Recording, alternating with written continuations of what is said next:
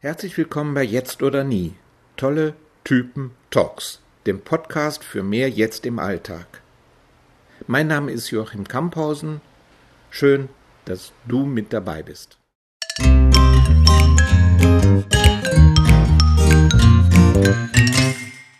Heute ist Maria von Blumenkron mein Gast. Sie ist Fernseh- und Bühnenschauspielerin und durch ihren ersten Dokumentarfilm Flucht über den Himalaya, für den sie 15 internationale Filmpreise erhielt, einem großen Kreis von Menschen bekannt geworden.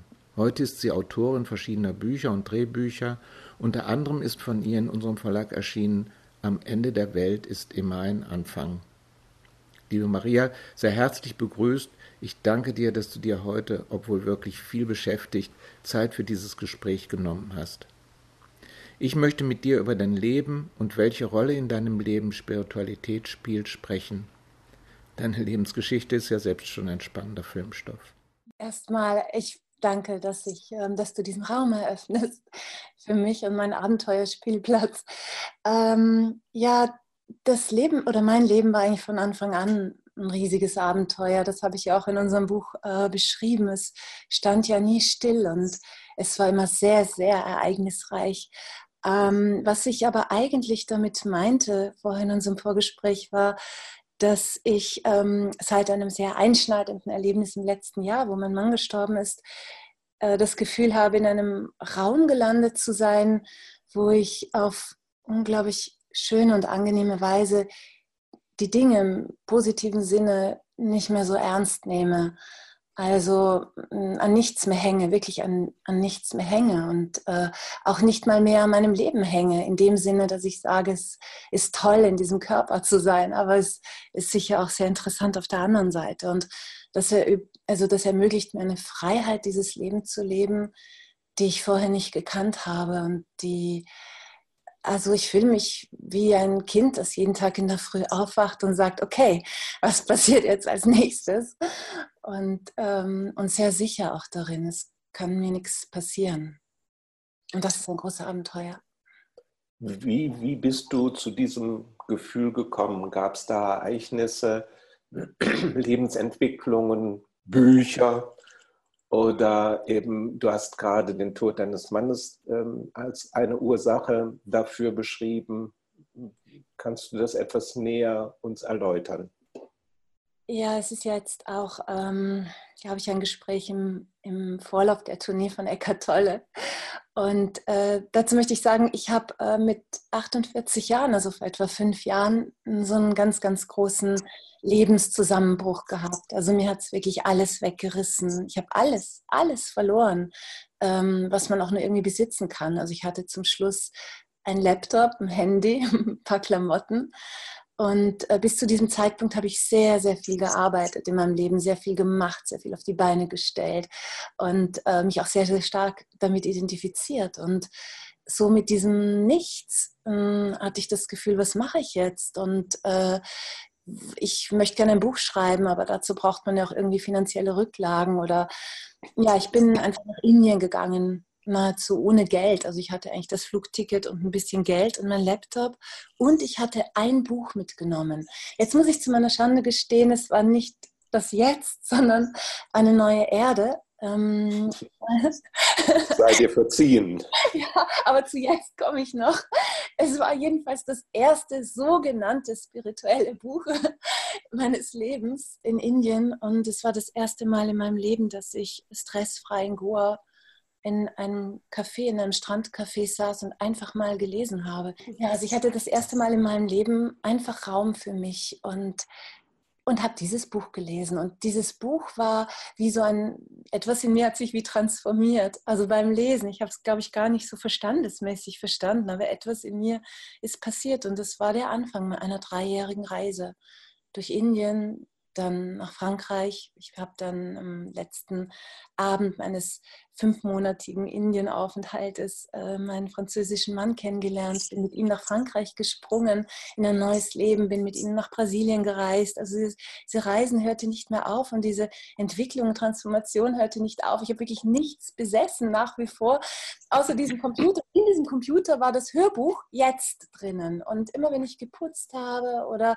ähm, ich besaß ja keine Bücher mehr, außer das eine Buch, habe ich jetzt gehört. Und das war so meine, meine, meine Bibel. Also das, das war mein Einstieg in diese ganze Thematik. Ich habe auch gar nicht mehr viele andere Bücher gelesen. Ich habe dann mehr geschrieben. Und ähm, ja, und dann kam dieses sehr einschneidende Erlebnis letztes Jahr, dass mein Mann, den ich in Frankreich geheiratet hatte, ähm, gestorben ist. Das war genau zu Ostern vor einem Jahr, also genau vor einem Jahr.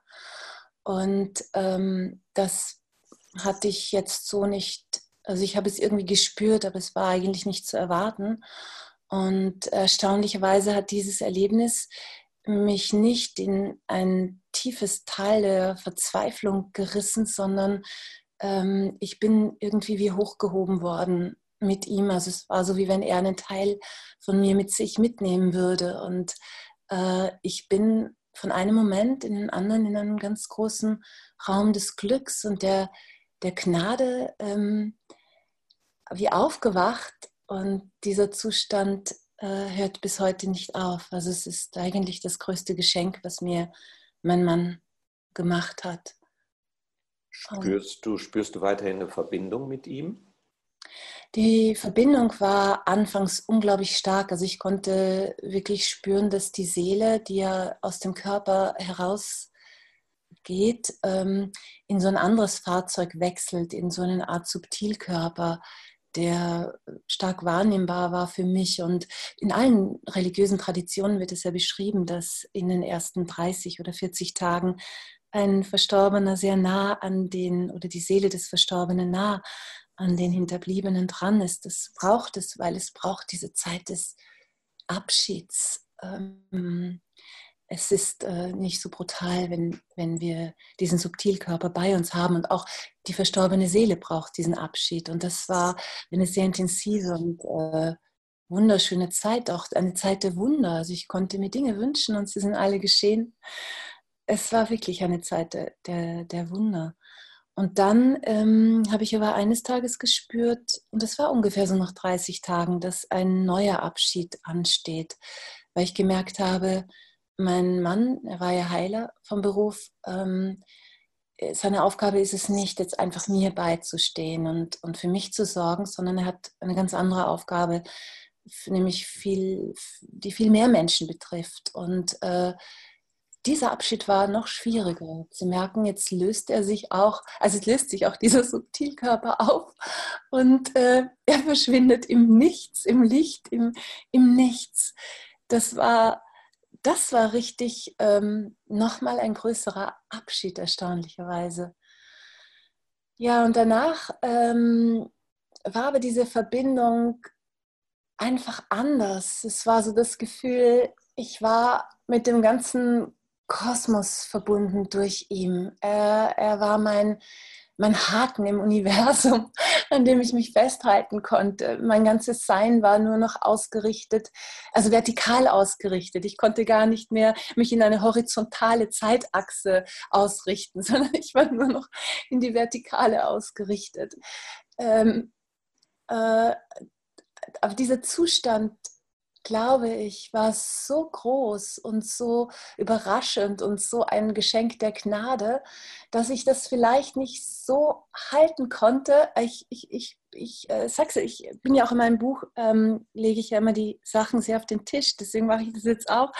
Ähm, es kam ein, ein anderer Mann in mein Leben, der meine Aufmerksamkeit auf sich zog und der vielleicht auch die Aufgabe hatte, mich so ein bisschen wieder auf die Erde zurückzubringen, weil ich sagen muss, ich habe eigentlich so fast gar nichts mehr gegessen und kaum mehr geschlafen in diesem Zustand des, ähm, des Allseins, weil mein Mann, mein aufgelöster Mann, hat ja auch nichts mehr gegessen und nicht mehr geschlafen. Und ich war so verbunden mit ihm, dass ich eigentlich auch nicht mehr richtig essen und schlafen konnte. Und durch diese Verbindung oder durch diese Bekanntschaft, durch meine Aufmerksamkeit auf eine neue Liebe, ähm, bin ich wieder in so eine Verdichtung geraten. Also ich habe wieder begonnen zu essen, zu schlafen, normale Dinge zu tun.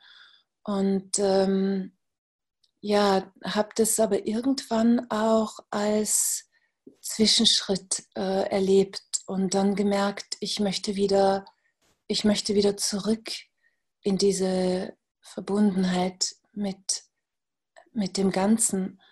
Und so ist diese Beziehung wieder auseinandergegangen und jetzt äh, bin ich wieder so auf dem Heimweg. Also ich hatte dann einen sehr, sehr klaren Traum auch, wie dann diese Verbindung zu Ende war. Habe ich geträumt, ich komme auf ein Haus zu und es ist mein Zuhause und ich gehe da rein und ganz oben im Dachboden wartet mein Mann auf mich mit einem sehr ernsten, etwas strengen Ausdruck im Gesicht und umarmt mich und sagt, Cherie, jetzt bist du wieder zu Hause.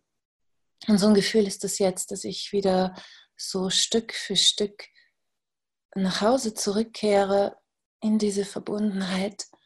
Und vielleicht brauchte es diese, brauchte es diese, naja, Entgleise, Entgleisung ist so ein bisschen eine, eine Bewertung, aber wahrscheinlich brauchte es diese Zwischenphase nochmal ganz, ganz irdisch mit dem Körper da zu sein. Wie ist denn das jetzt, wenn du sagst, ähm, es war ein fast schon eine geistige Existenz, die du dann nach den 30 Tagen in der Verbundenheit zu deinem Mann äh, empfunden hast und danach bist du wieder in das irdische Leben eingetaucht. Wie ist denn das jetzt ganz konkret? Also wenn ich sage, ich, ähm, mein Sein ist in die geistige Welt ausgerichtet, heißt es ja nicht, dass ich das irdische Leben nicht rocke. Ich arbeite sehr viel. Ähm, ich äh, mache zum Beispiel Unternehmensfilme, was ja was komplett irdisches ist, äh, was aber eine wunderschöne Arbeit ist, weil ich einfach diesen Geist in, in, in, in Unternehmen, also in große Unternehmen reinbringen kann, die da wie durchflutet werden von diesem neuen Geist, von dieser in dieser neuen Erde.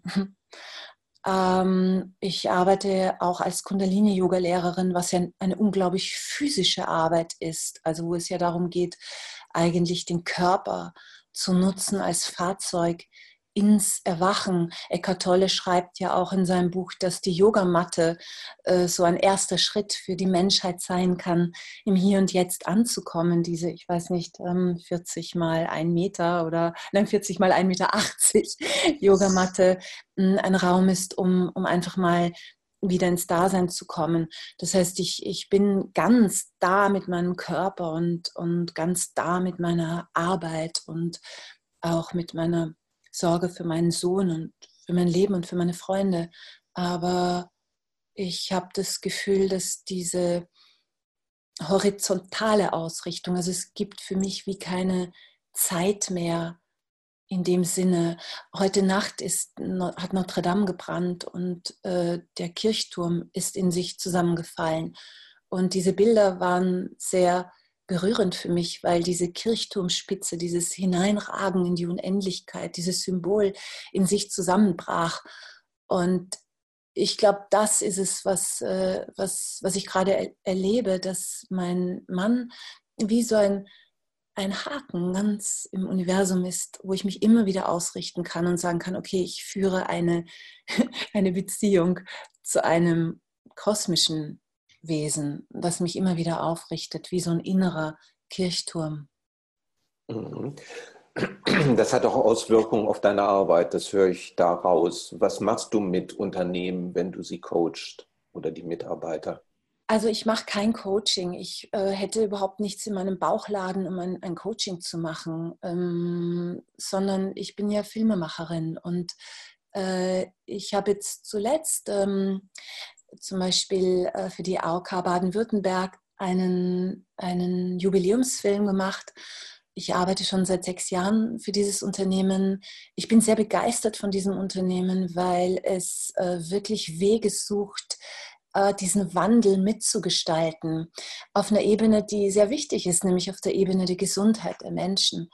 Und durch diese Filme, die ich mit dem Unternehmen mache und wo ich das Unternehmen von oben, also vom obersten Vorstand bis zur Azubine, ich arbeite mit den Menschen da vor der Kamera. Ich, wir arbeiten nicht mit Schauspielern oder Statisten. Wir machen alles aus den Menschen heraus, aus dem Unternehmen heraus, was für die Menschen eine große Erfahrung ist. Und wir wir, wir bringen quasi die Identität eines Unternehmens, holen wir heraus aus den tiefsten Schichten, aus dem, aus dem innersten Antrieb, warum sie diese Arbeit machen und, und äh, was die Sinngebung dieser Arbeit ist und bringen das auf die Leinwand. Und dann ähm, an so einem Jubiläumstag, dann kommen tausend, mehr als tausend Leute, Mitarbeiter und schauen sich das an und die anderen 11.000 Mitarbeiter schauen sich das am Stream an und finden so eine ja eine, ein, ein Weg ähm, der Erkenntnis und des sich Identifizierens mit etwas, mit so einer Art Über-Ich, ja, mit etwas,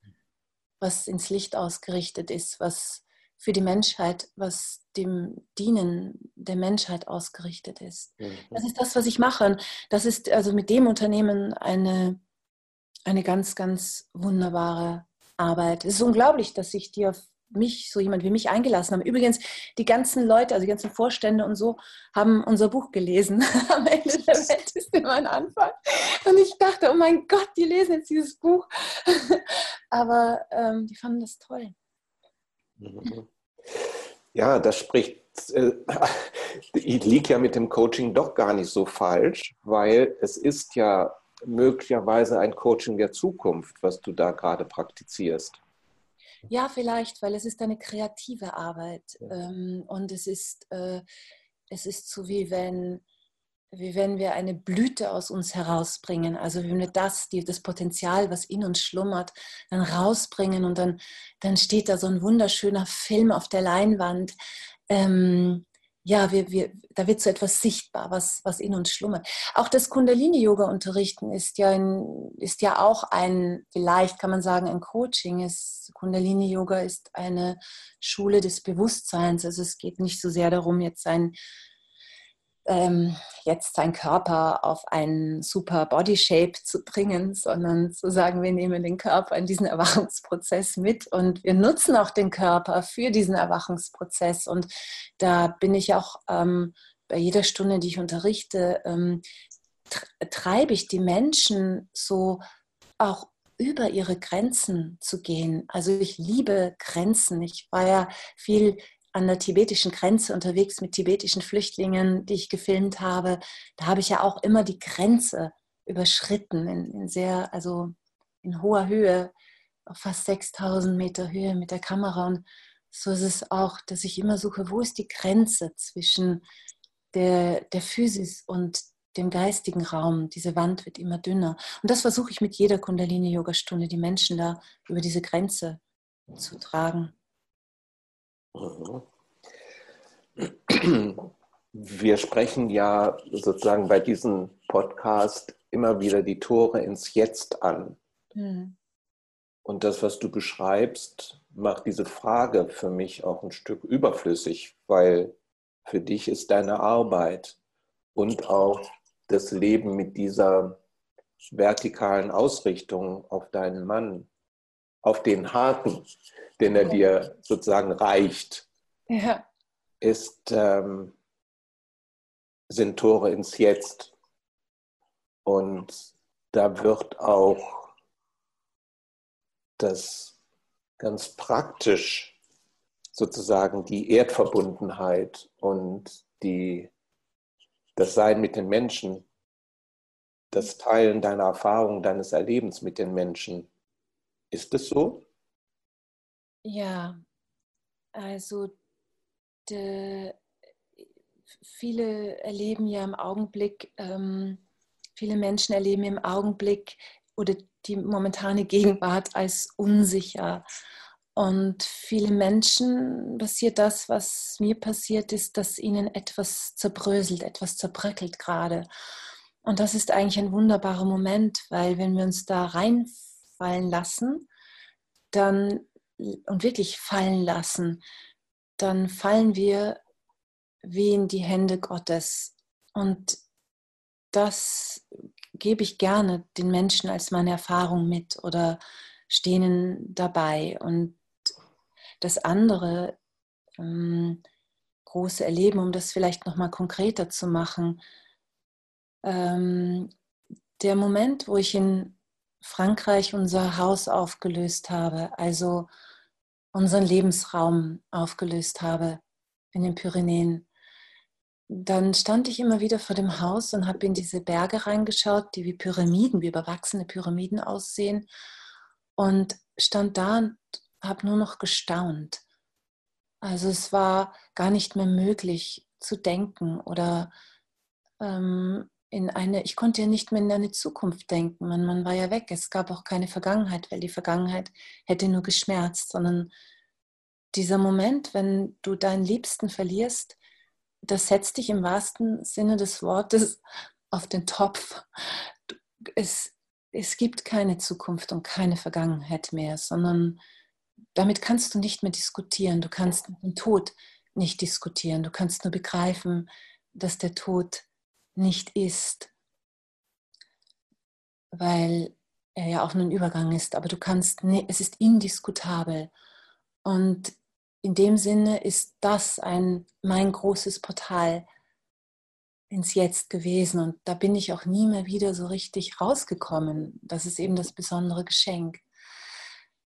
Was du angesprochen hast, und das ist ähm, in der Tat so, ist, dass kreative Arbeit ja nur im Jetzt stattfinden kann oder Arbeit mit Menschen. Ähm, also indem wir kreativ sind, indem wir hier auch miteinander sprechen, können wir ja nur jetzt im Jetzt sein, weil nichts anderes spielt eine Rolle. Wir haben unsere Handys ausgeschalten. Ähm, ich denke jetzt nicht, was ist nachher oder was war vorher, sondern es ist immer in dem Moment, wo wir im Austausch sind mit anderen Menschen oder wenn wir Kreatives schaffen, ist das ein gutes Portal, um ganz ins Jetzt zu kommen. Das ist sehr schön, ähm, das Bild, was du da verwendest, nämlich dass eigentlich das im Jetztsein du als Gnade empfindest. Ja. Und du bist durch den Tod deines Mannes, deines geliebten Mannes, in dieses Jetzt eingetaucht und bist da, ich will jetzt nicht sagen festgenagelt, aber prinzipiell bist du da, ähm, das ist eine neue Verortung für dich und für dein Leben. Und daraus entsteht ganz offensichtlich jeder neue Moment und du bleibst aber in dieser Gnade. Ja, es ist vor allem diese Gnade. Es ist interessant, dass du jetzt das Wort festgenagelt hm, verwendet hast, weil ich ja vorher auch gesagt habe, so ähm, mein Mann, es ist ja auch äh, eigentlich schon interessant, dass ich sage mein Mann, weil er ist in der Tat nicht mehr, also er ist nicht mal mehr subtil, da ist völlig aufgelöst. Und doch ist es so ein, ein, ein, Haken, wie so eine Krücke. Oder wie du sagtest, Festnageln hatte ich natürlich auch sofort, weil wir ja auch kurz vor Karfreitag stehen in diesem Gespräch, ähm, das Bild von Jesus am Kreuz, der ja in diesem Augenblick der, des, ähm, des sich ganz dein Wille geschehe, hineinge sich hineingebens in dieses dein Wille geschehe und dann auch noch in der großen Überhebung oder Erhebung über sich selbst, äh, vergib ihnen, denn sie wissen nicht, was sie tun. Also in dieser absoluten Annahme des Augenblicks ins Christusbewusstsein voll und ganz reingesprungen ist. Also aus Jesus wurde Christus in diesem letzten Atemzug. Und er war festgenagelt. Das heißt auch festgenagelt an eine Situation, die er nicht ändern konnte in der Physis. Ähm, und ist da in der vollen Annahme reingesprungen. Und ich glaube, das war dieser große Moment der Gnade. Ich konnte das einfach alles, was passiert ist, einfach vom, vom Zusammenbruch meines Lebens vor fünf Jahren bis hin zum Verlust meines Mannes, irgendwie annehmen. Aber das war nicht ich, sondern es war wirklich Gnade.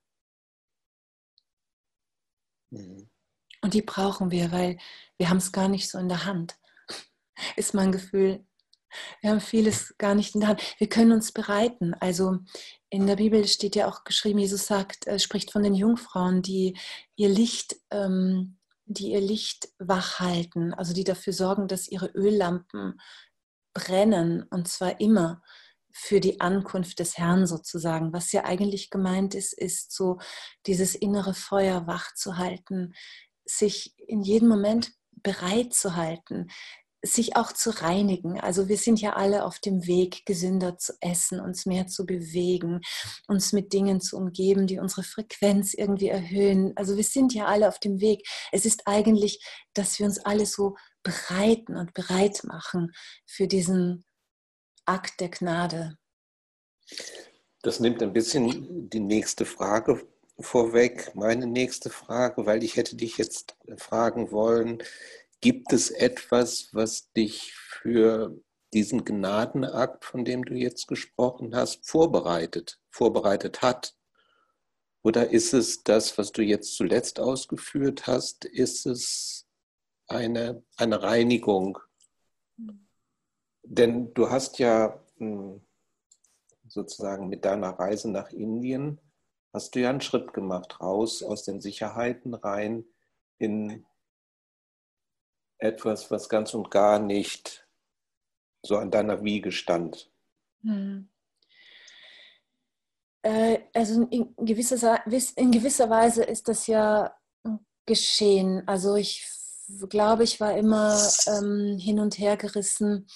Du sprachst am Anfang von, wir sprechen heute über die, mm, die Platzierung der Spiritualität in meinem Leben. Ich glaube, es gibt Spiritualität in dem Sinne gar nicht als getrennte Instanz, weil alles ja spirituell ist. Ähm, also es, es gibt, oder ich kann es so sagen, in meinem Leben, das war anders ausgerichtet vor meinem Zusammenbruch. Es war mehr ausgerichtet vielleicht auf Erfolg. Ich meine, ich habe immer viel Charity-Arbeit gemacht oder mir ging es immer darum, diesen Planeten zu einem schöneren zu machen. Das war mein Streben, seit ich irgendwie auf, auf dieser Erde bin.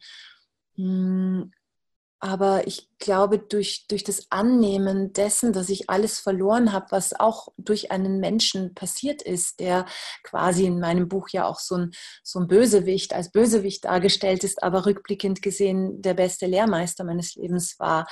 Also die, dieses An, das, die absolute Annahme einer Situation ist das eine und das andere. Ich glaube, ich glaube sehr, sehr stark, dass wir äh, dass wir uns, dass wir auch was tun sollten, um zu erwachen. Das hat was mit einem Reinigungsprozess zu tun, mit einem Reinigungs- und Loslassprozess. Das Loslassen ist ja eine Reinigung. Also immer mehr loslassen, immer mehr loslassen, uns immer mehr fernhalten von Dingen, die uns nicht gut tun, die dem Körper nicht gut tun, die dem Geist nicht gut tun. Und da stecke ich auch drinnen. Also ich, ich ähm, ich bin ja auch mittendrin auch noch in diesem Prozess der Reinigung. Es hört nie auf. Ja, ja. Das ist ähm, eine gute und eine schlechte Nachricht. Das ist eine tolle Nachricht, weil die Entwicklung hört nie auf. Also wir sind ja so am Anfang. Ich, ich stelle mir so vor, wir in, in, in, dieser riesigen, in dieser riesigen Dimension des Allseins, äh, wo stehen wir da? Und ich habe so das Gefühl, die Menschheit tritt gerade so wie so eine Rückreise nach Hause an. das ist, ist aber dieser Wandel passiert ja gerade. Wir stehen so am Anfang. Wir sind ja alle nicht mal Einäugige unter Blinden, die jetzt versuchen aufzuwachen. Und äh, diese, diese Entwicklung ist unendlich. Ich finde das sehr, sehr schön. Auch das gilt es anzunehmen. Ich habe gestern Yoga gemacht und ähm, ja, komme manchmal auch da meine Grenzen mit 53. Äh, und dann muss ich die auch erstmal akzeptieren. Wie gehst du damit um? Also, was heißt es? Das muss ich akzeptieren, ganz konkret.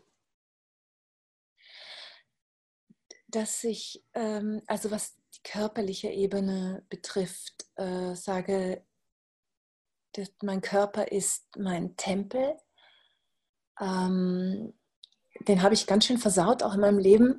da muss ich ganz schön aufräumen jetzt. Es ist auch mein Fahrzeug, in dem ich durch dieses Leben fahre, durch diesen Abenteuerspielplatz. Ähm, aber es ist einfach auch nur der Körper. Das habe ich ja bei meinem Mann erlebt. Also es, es gibt ja etwas Unveränderliches, etwas Ewiges in uns, die Seele. Und dann haben wir noch die Instanz des Bewusstseins.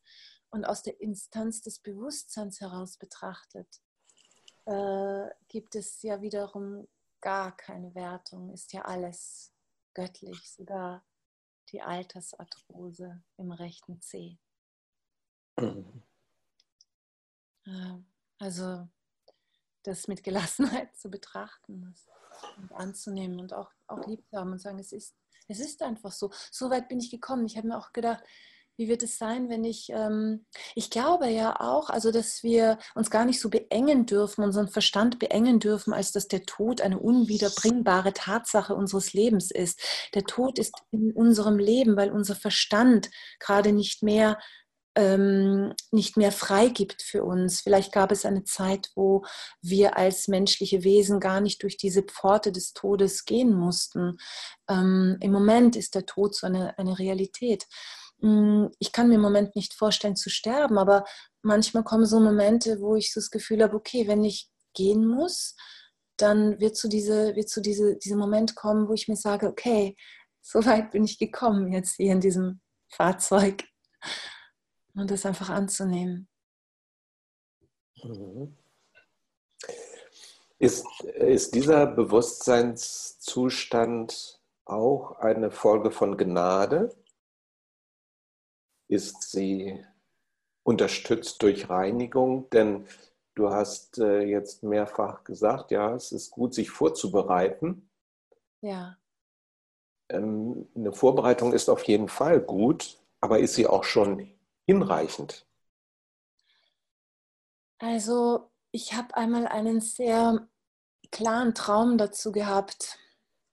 Da habe ich ähm, geträumt, dass äh, mir, mir ist so die mir ist Mutter Erde erschienen als eine ähm, also es ist ein bisschen, ich muss noch ein bisschen früher beginnen. Ich habe versucht mit meinem Auto aus einem nicht, also ich war vollkommen zugeparkt mit meinem Auto, wollte rauskommen und habe ein Auto angefahren und habe da eine Delle reingefahren und dann äh, hat sich dieses Auto und ich habe mich unglaublich schuldig gefühlt und dachte, oh mein Gott, ich habe dieses Auto beschädigt und dann verwandelte sich dieses Auto in eine alte Frau mit einer Brust, da war eine riesige Delle drin, also die Brust war so beschädigt und und ich habe begriffen, das ist Mutter Erde, die wir so beschädigen. Und sie hat gesagt, ähm, du sollst dich nicht schuldig fühlen für das, was du getan hast.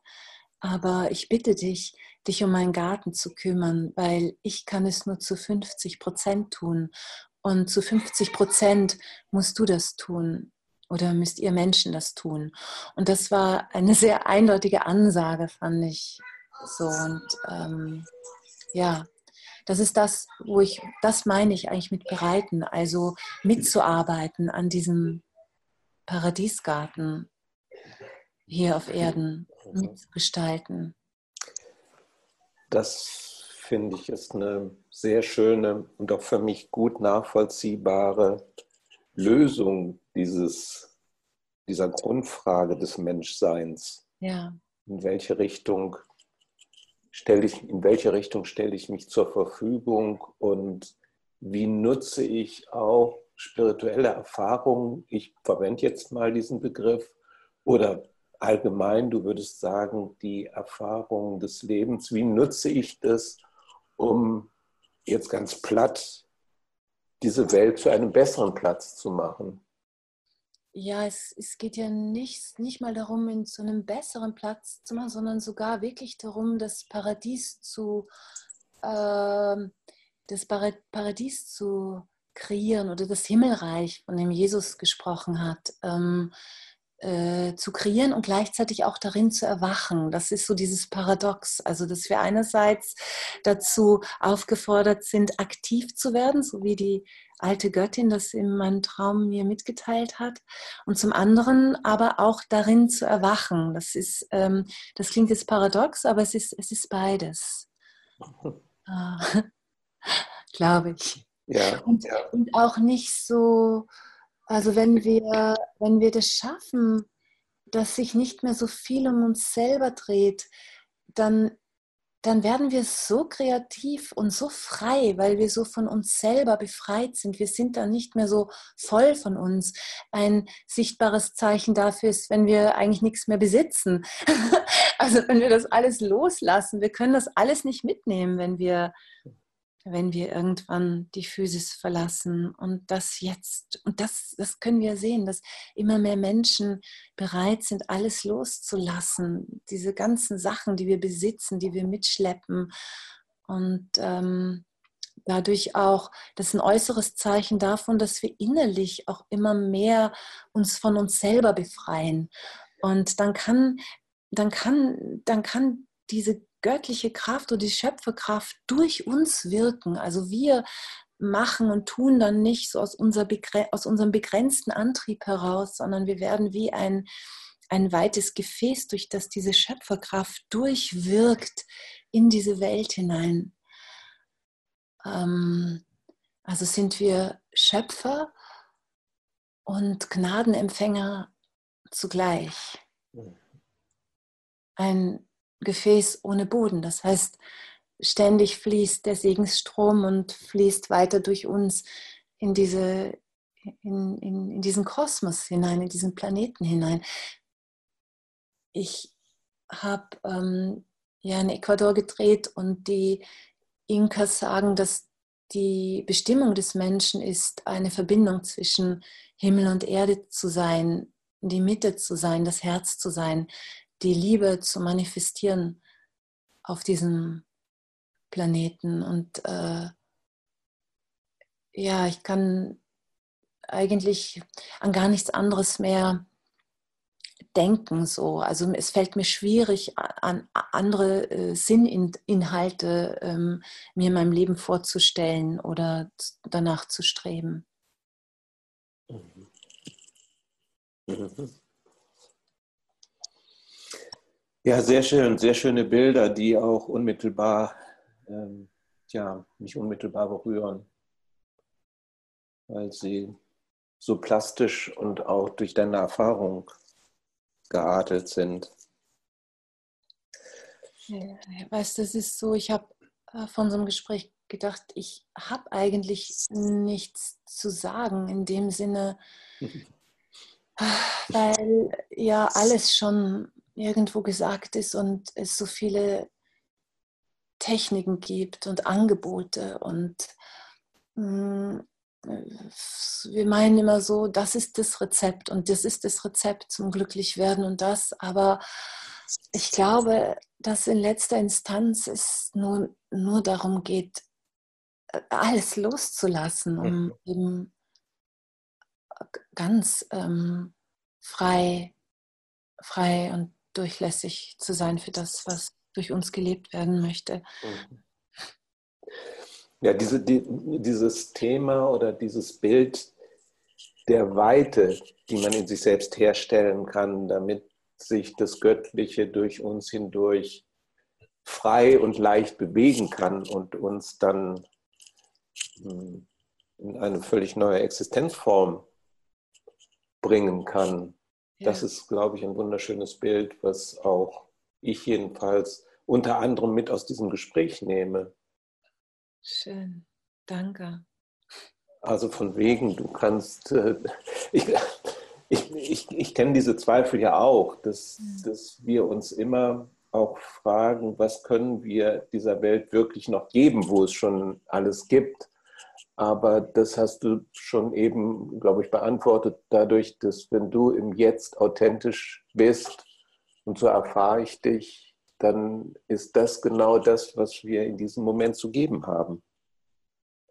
Ja, und weißt du, es ist ja auch so, äh, wir sind uns ja bisher nur über, über Skype und Telefon begegnet oder einander, besser gesagt.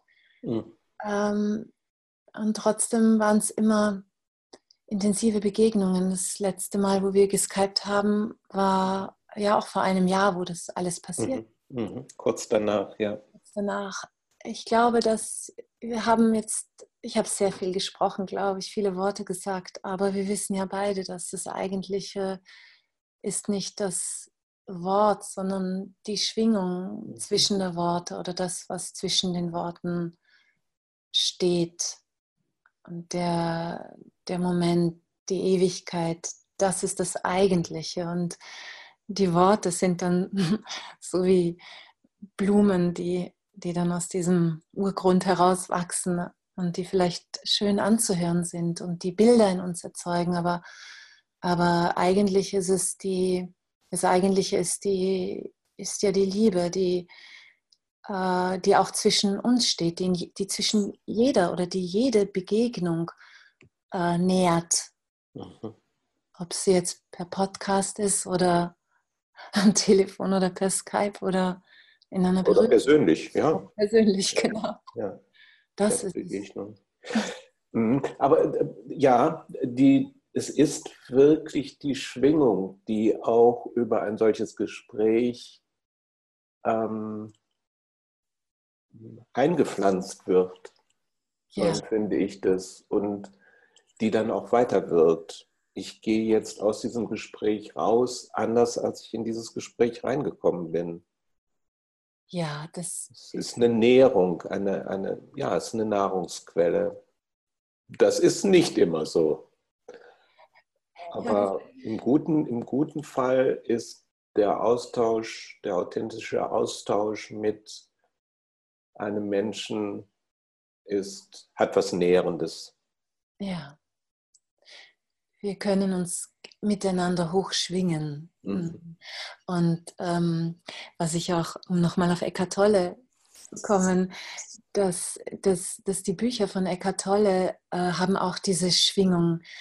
Ich dachte heute so beim Staubsaugen irgendwie, das Jetzt ist ja schon die Bibel unserer Gesellschaft, ähm, das Buch Jetzt weil es äh, schon transformiert beim Lesen oder beim Hören.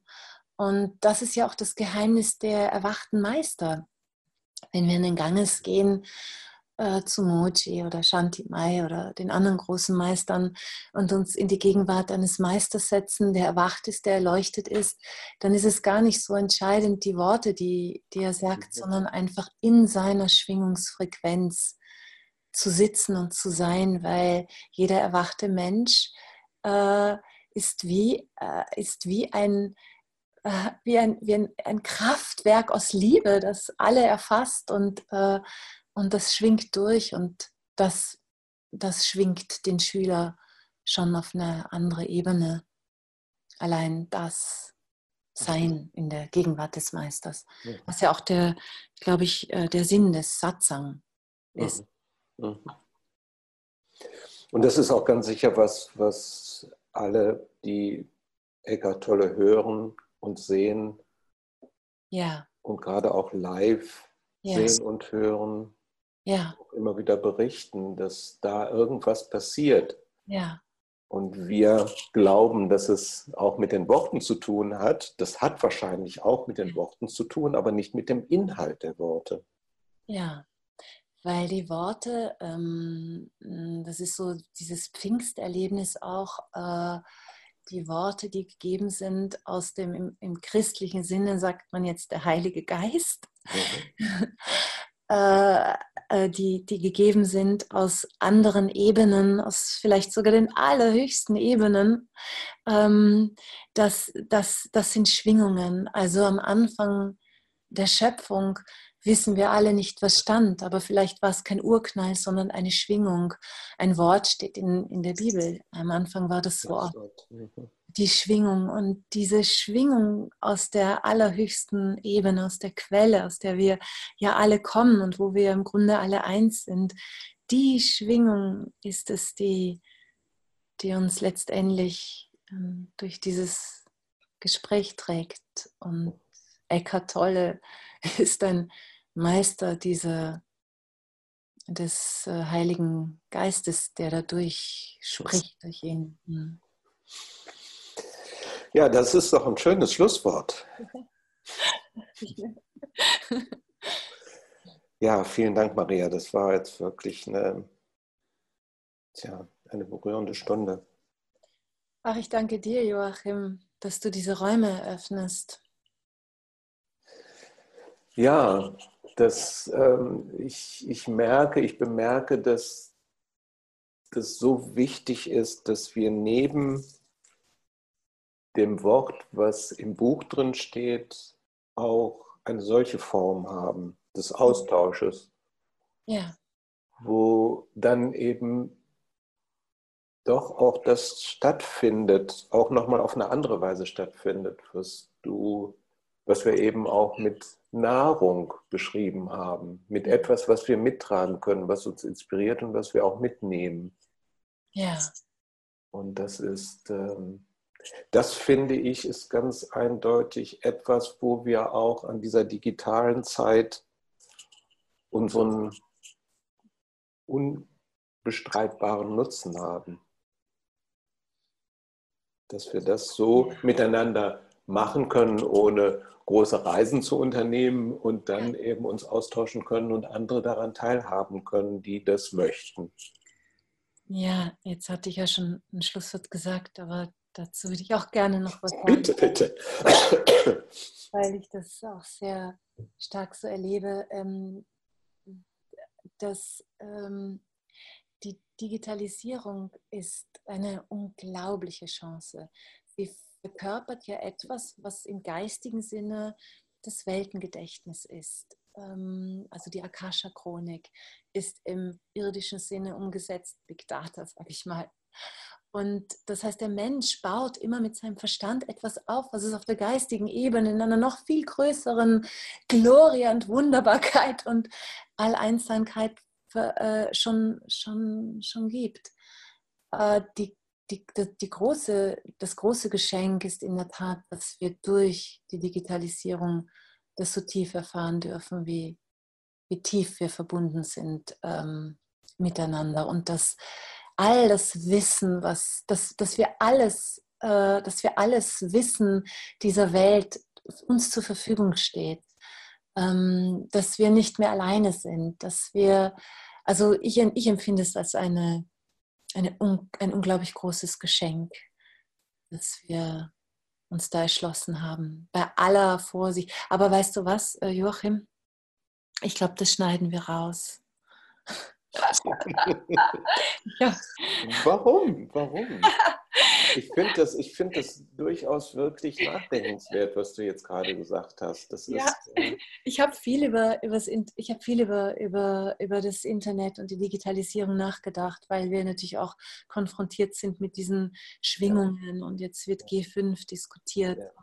es ist keine Frage, dass wir da Dingen ausgesetzt sind, die vielleicht unsere Zirbeldrüse und so weiter beschädigen oder ähm, da wird viel diskutiert. Ich glaube, letztendlich ist der Mensch auch in der Lage, sich auch vor diesen Schwingungen zu schützen, immer wieder in diese vertikale Ausrichtung, also wenn wir ganz ausgerichtet sind in die Quelle, dann kann uns sowieso nichts passieren wir leben halt in dieser dualen Welt noch und so hat diese Digitalisierung diesen Aspekt der der, der, der Sucht und der Dunkelheit, aber es hat eben auch diesen Aspekt der, der großen Verbundenheit mit allen, die da sichtbar wird. Und ich habe ähm, früher, wie es noch kein Internet gab, äh, immer gedacht, wenn ich im Flugzeug saß, ich glaube, dass der Mensch eigentlich die Fähigkeit hätte zu fliegen. Aber wir sind eben diese Verstandesebene gegangen als Mensch in der Entwicklung. Also haben wir Flugzeuge gebaut. Wir haben die Gabe, die wir in uns trugen, nach außen projiziert. Das ist der Weg der Menschheit in den letzten 5000 Jahren. Und so ist es eben auch mit Big Data. Wir haben das, was wir, diese Verbundenheit mit dem Weltengedächtnis, wo alles gespeichert ist, was war, was ist, was jemals sein wird, weil Raum und Zeit gibt es nicht haben wir umgesetzt in, in dieses Big Data, in dieses Internet. Und äh, äh, das ist großartig. Und jetzt treten wir die Heimreise an und können vielleicht irgendwann selber fliegen und brauchen irgendwann auch ähm, kein Internet mehr. Dann können wir nämlich telepathisch diese Gespräche ähm, austauschen. Ja, ja, ja. Das ist durchaus vorstellbar. Danke, Maria. Nochmal vielen Dank für dieses Gespräch. Ich danke dir.